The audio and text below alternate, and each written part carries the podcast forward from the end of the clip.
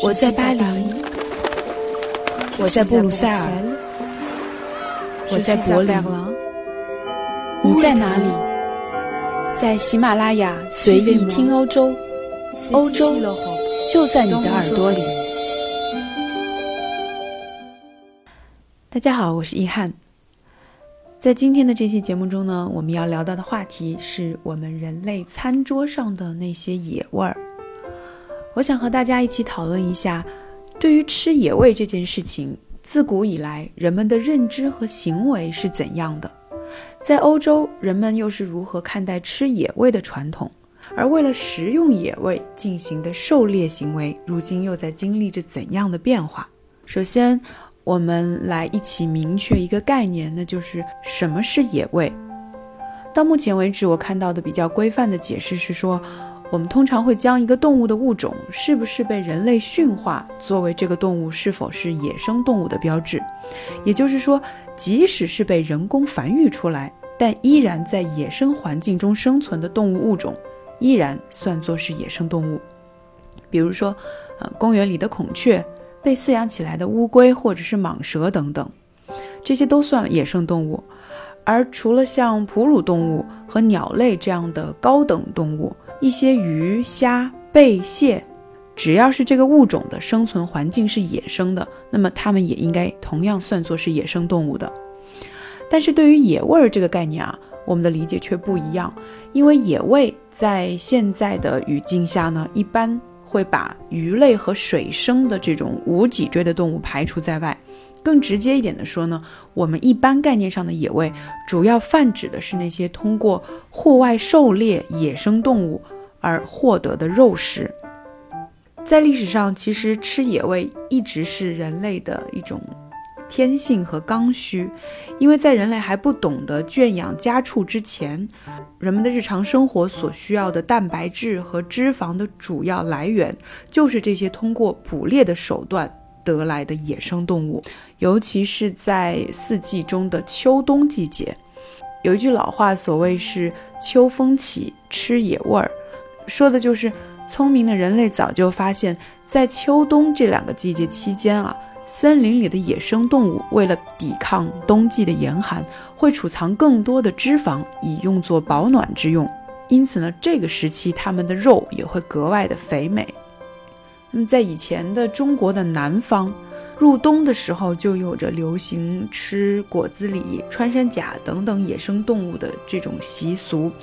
而像鹭鸟呀、荷花雀呀、活蛇啊等等这些，也是中国，呃，在华南地区这一带的一些野味名菜。自从十三世纪以来，但凡来到古代中国的历代的欧洲航海家或者是传教士。他们对中国人，嗯，会吃生肉、吃毒蛇、蜈蚣、吃青蛙、吃狗肉等等，在他们看起来非常重口味的这种行为，就感到很震惊。所以他们也通过自己的各种游记，也记载了中国人的这种饮食习惯，啊，基本上是只要是背脊朝天的都能吃。因此呢，他们的这种对中国人饮食习惯的描述。也造成了今天的欧洲人会一直认为中国人什么都吃的印象。事实上，以我自身的经历来说，哈，你有没有吃过狗肉这个问题，基本上会成为法国人和中国人在聊饮食这个方面的话题的时候，法国人会完全控制不住的必问的灵魂拷问之一。那之所以会这样的，其实是因为法国人自己他把狗视为人类非常好的、非常忠诚的朋友，所以。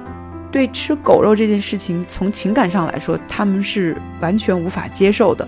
那每当这个问题抛给我的时候，我就会解释，其实每个国家的这个饮食文化不同，自然而然的会对不同的食物有着忌讳或者有着偏好。比如说中国人就不太爱吃马肉，同时呢，比如说会把像蜗牛这样并不是很难得到的这个食材，也会看作是法国大餐中的。一道特色菜来品尝一样，那对于很多东西吃或者不吃，完全取决于一种饮食文化。其实，无论是在中国还是在欧洲，只要是在传统的饮食中，野味其实，客观上来讲，一直都占据着很重要的地位。只不过是在可取用的这个食材选择上，欧洲人的这种禁忌和约束会更多一些，是因为欧洲人的饮食文化其实一直以来都是受到了一种很无形的约束，这种约束就是宗教。比如说在呃圣经旧约的这个创世纪里，嗯，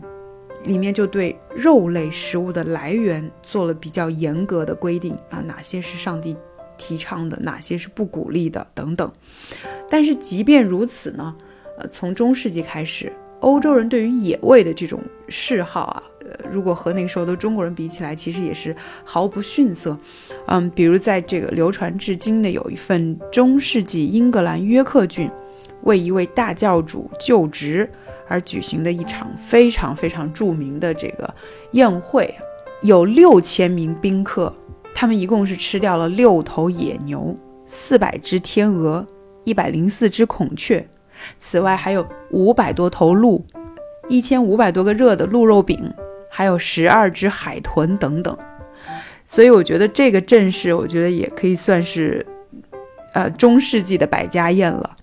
那即使到了今天，到了秋冬季节，很多的欧洲餐厅依然还保留着为了野味季节的到来而设计那种以野味为主题的时令菜单的传统。目前我们可以看到的，在欧洲人的餐桌上，呃，或者在餐厅里出现的比较常见的几种野味，我给大家介绍一下，就是野鸽子、野兔、野猪和山羌，也就是野鹿。那野生的鸽子呢，在法国其实是被政府允许的一种呃猎取的食材，因为它们的繁殖能力实在是很强。在巴黎市区内呢，甚至有一种鸽子就像飞行的老鼠的这种说法，所以。不少厨师会选择用鸽子作为食材。那有一道比较著名的野味的名菜，就叫做松露烤野鸽。那除了这个飞的鸽子，平时呢，在欧洲非常流行的另外一种野味就是兔子。那比如在法国，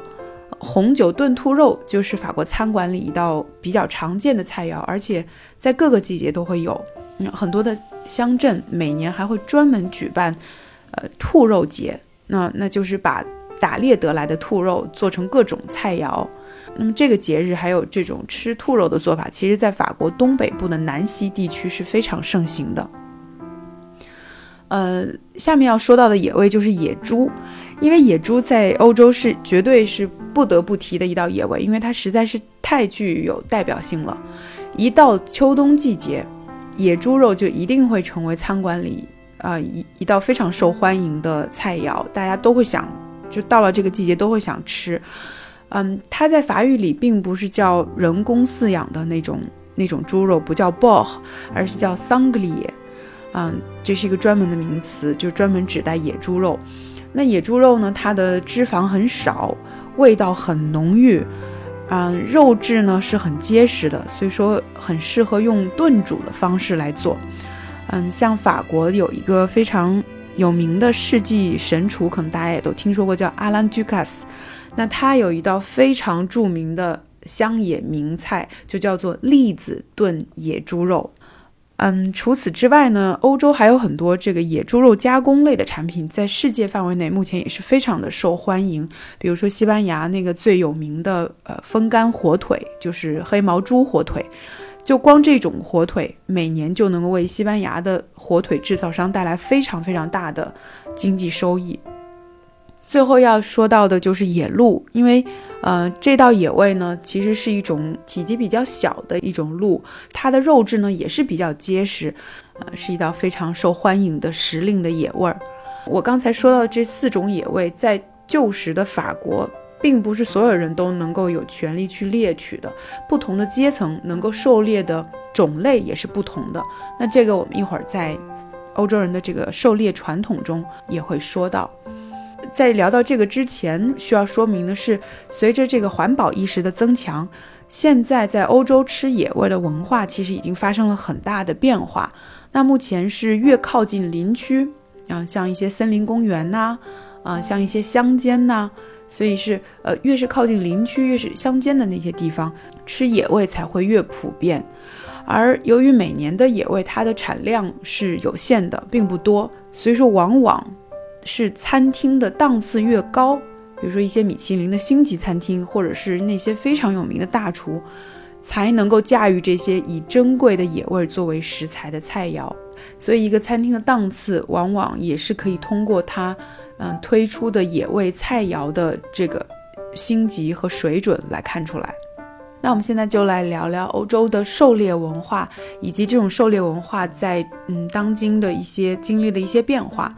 其实整个狩猎的传统在欧洲的乡间还是比较盛行的。以法国为例呢，像由于法国人吃野味的传统已经非常的久远了，狩猎的文化更是可以追溯到这个中世纪以前。在那个时候呢，狩猎呢还是属于。嗯，王家贵族还有一些教廷贵族的一个特权，他们一般都会有他们自己专属的猎场，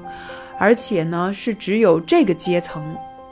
啊，这种王公贵族，而只有他们自己才有权在里面打野猪啊、野鹿啊等等这些大体积的。猎物，而普通的百姓呢，他们就只能打一些像兔子呀、飞鸟啊等等这些体积比较小的小动物。所以，如果说谁能够受到国王的邀请，一起去嗯到他的这个狩猎场去打猎，这绝对就是他的一个地位和身份的象征，是一种非常大的荣耀。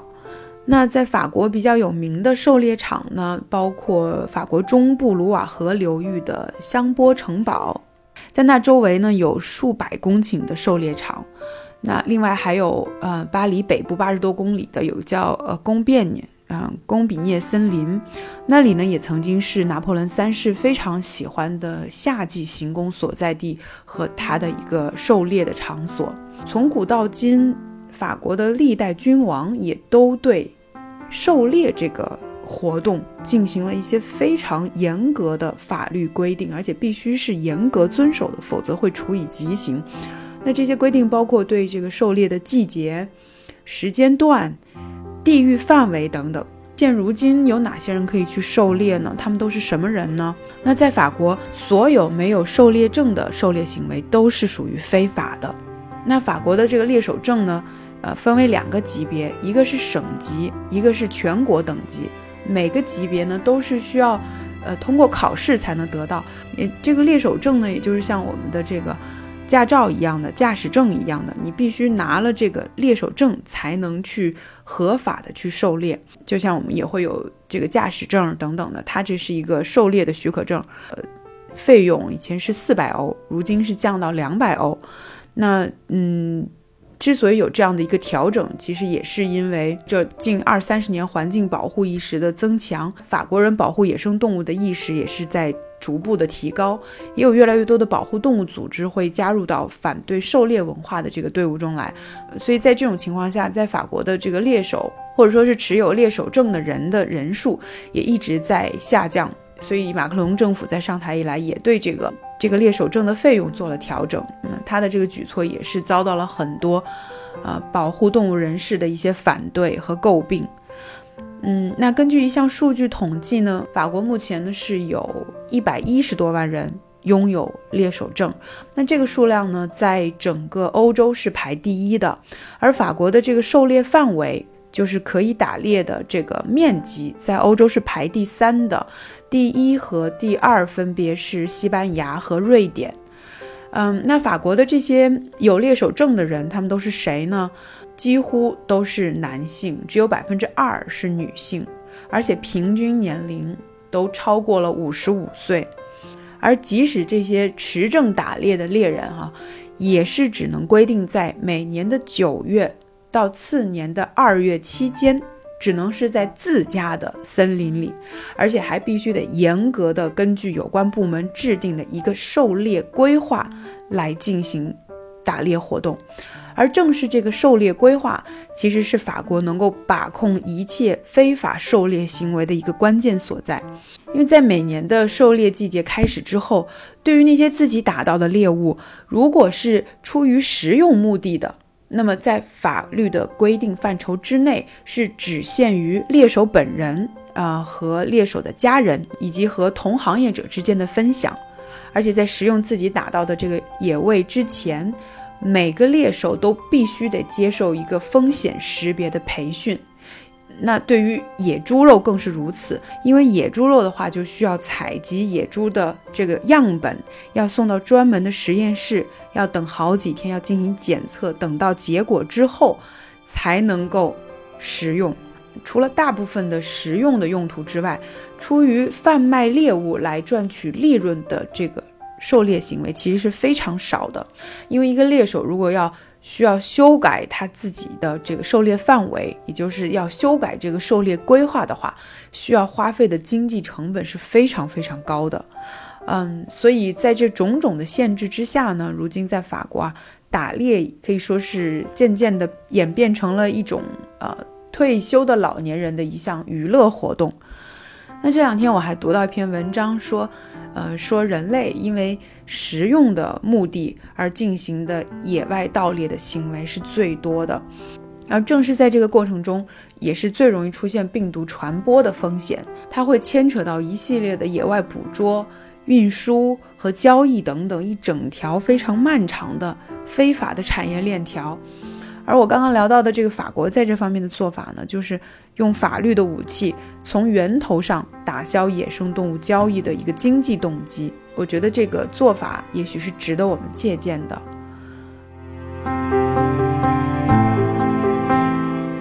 每当我们想到美丽的大自然、神秘的荒野、原始的野味儿，我们人类应该如何把持住我们内心原有的那股冲动和占有欲呢？但愿我们能够早日见到我们都市人和荒野之间和谐相处的那一天。也许静观而不介入，才是这两者最合适的距离。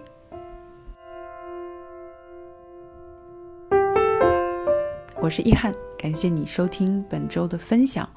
文字版呢，我会完整的刊登在公众号“随意听欧洲”上，欢迎大家关注。更多的日常更新呢，也欢迎大家登录我的微博和我互动。最近大家在想什么、关注什么，都可以跟我留言，也许它会成为下一期我们交流的话题。好了，祝大家度过愉快的一周，我们下期节目不见不散。Merci de votre écoute, je vous retrouve très prochainement.